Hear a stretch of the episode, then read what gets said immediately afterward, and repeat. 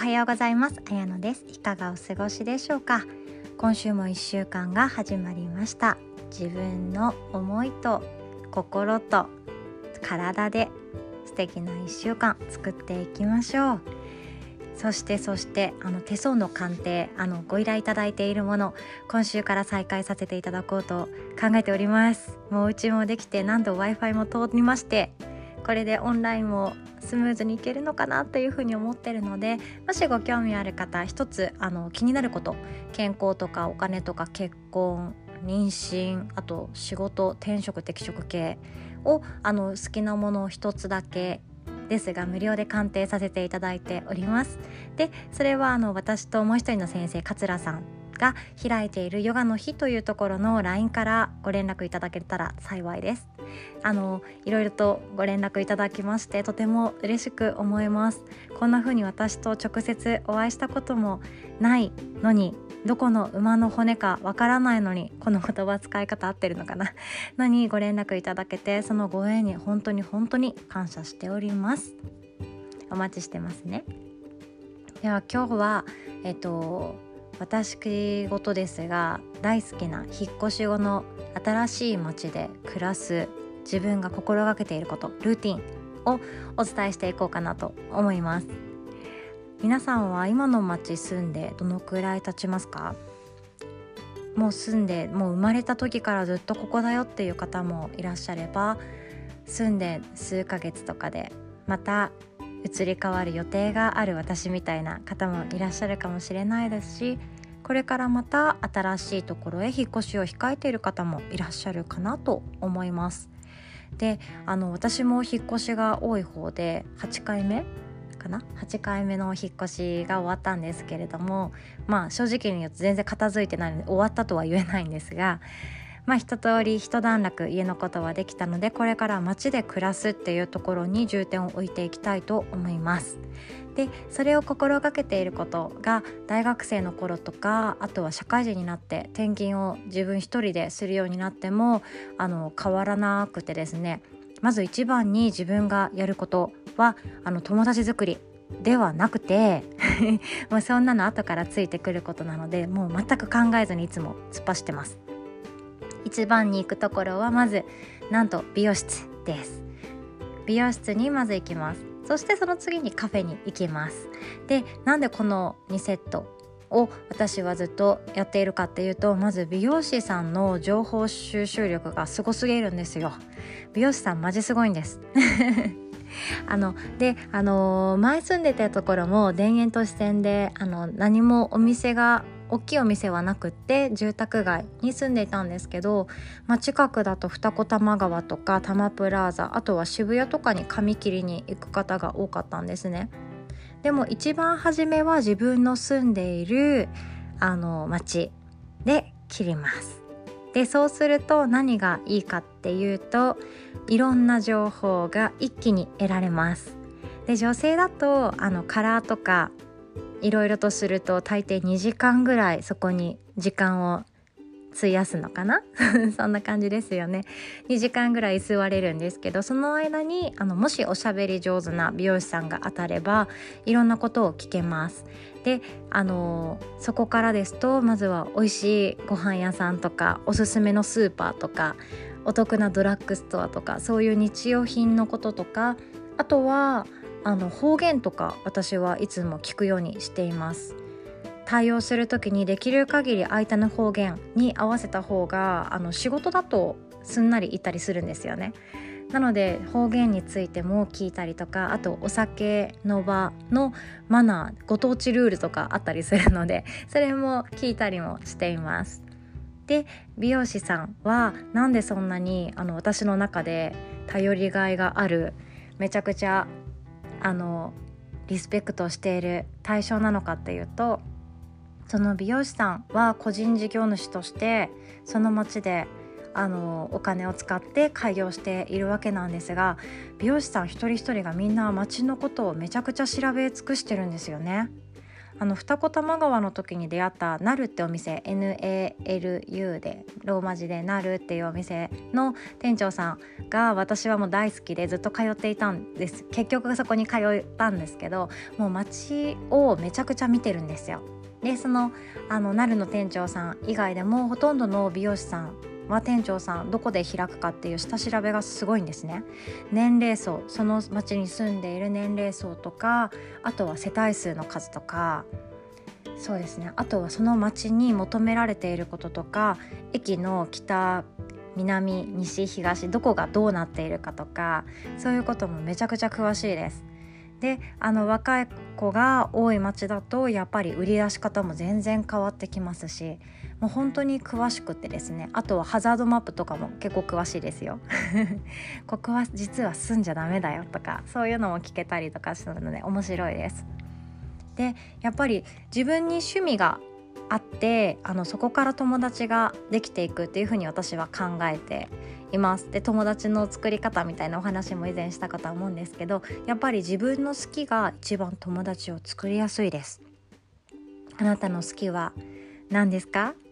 私にとって好きはもちろんヨガ。そしてあとは食べることだったのでその美容室に行った時にもう聞いてしまいます。この街でおすすめのこういうお店もしくはこういうお教室ってあるんですかね？みたいな。そしたらあの本当にその町に根付いてやっている方もう10年くらいやっている方だったらあの教室の先生が実は来てくれていて今度紹介するよとかそういう話にもなったりします。とても面白いです。で美容師さんはやっぱりその情報を入れていくのも早いですしおしゃべり上手な方が多いように思います。なのでその方と街のことを話を聞くと今度仕事場で上司や同僚と雑談する時お客様とお話しする時に使えるネタが降ってきたりします。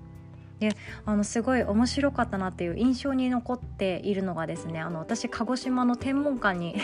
住んでいたんですけど天文館ご存知でしょうか？もうご飯も美味しい飲みも美味しいもうなんとも夜も朝まで遊べるよそんな街です。でそんな街に住んでいたことがあるんですが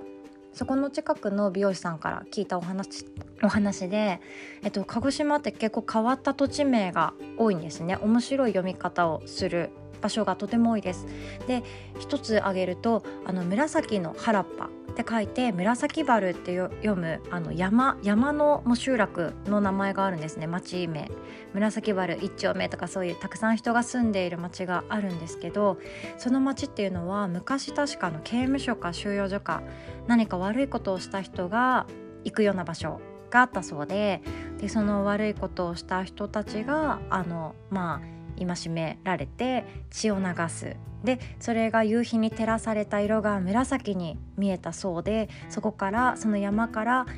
紫に見える血がなだれ落ちてそこの一帯を紫バルと呼んだそうです。諸説ありなのかな？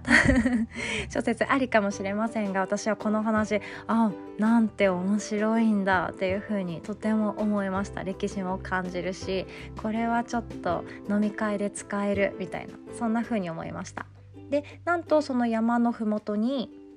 ある集落があるんですけど大きな町ですね。たくさん人が住んでいるところです。路面電車も通る町ででそこの山の麓に行くと小さな川が流れていてそこの橋があります。その小さな橋があるんですけどそこからあの山を見上げてあのいろんな思いにふける人たちが涙をポロッと流した。そんな橋が涙橋。って言われてその町の名前になっています。わあもう私はもうこういうの大好きなんですよ。なんとロマンのあると思いまして。であのそういうやっぱり町に住んでいる人とか情報を集めようとしている人町に詳しくなりたい人とおしゃべりするとこういう話がたくさんもらえるので私はもう美容師さん本当に素晴らしいと思っています。めっちゃすごい。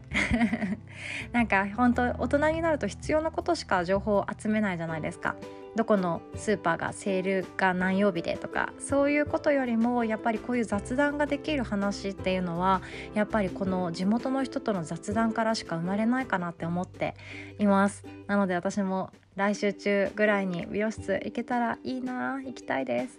お邪魔しようと思います。でもう一つカフェ。なんですけどこれはもう本当に自分の趣味コーヒー屋さんが大好きっていうことでコーヒー巡りをしているからっていうのもありますしそこに行くとあ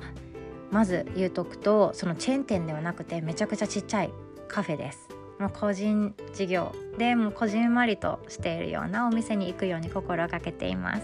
でそうすると何がいいかっていうと本当に友達が0人の状態で始まるとそのカフェとかあとお酒の好きな方だったらバーだバーとか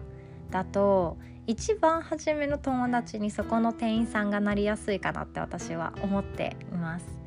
やっぱりカフェとかバーであのもう本当にちっちゃくてカウンターでコーヒーが飲めたりするところだとその店員さんもやっぱり温かいし心にゆとりがあるのでその雰囲気を提供しようっていう気持ちが感じられるんですね。なのであの優しく包み込んでいただけるというか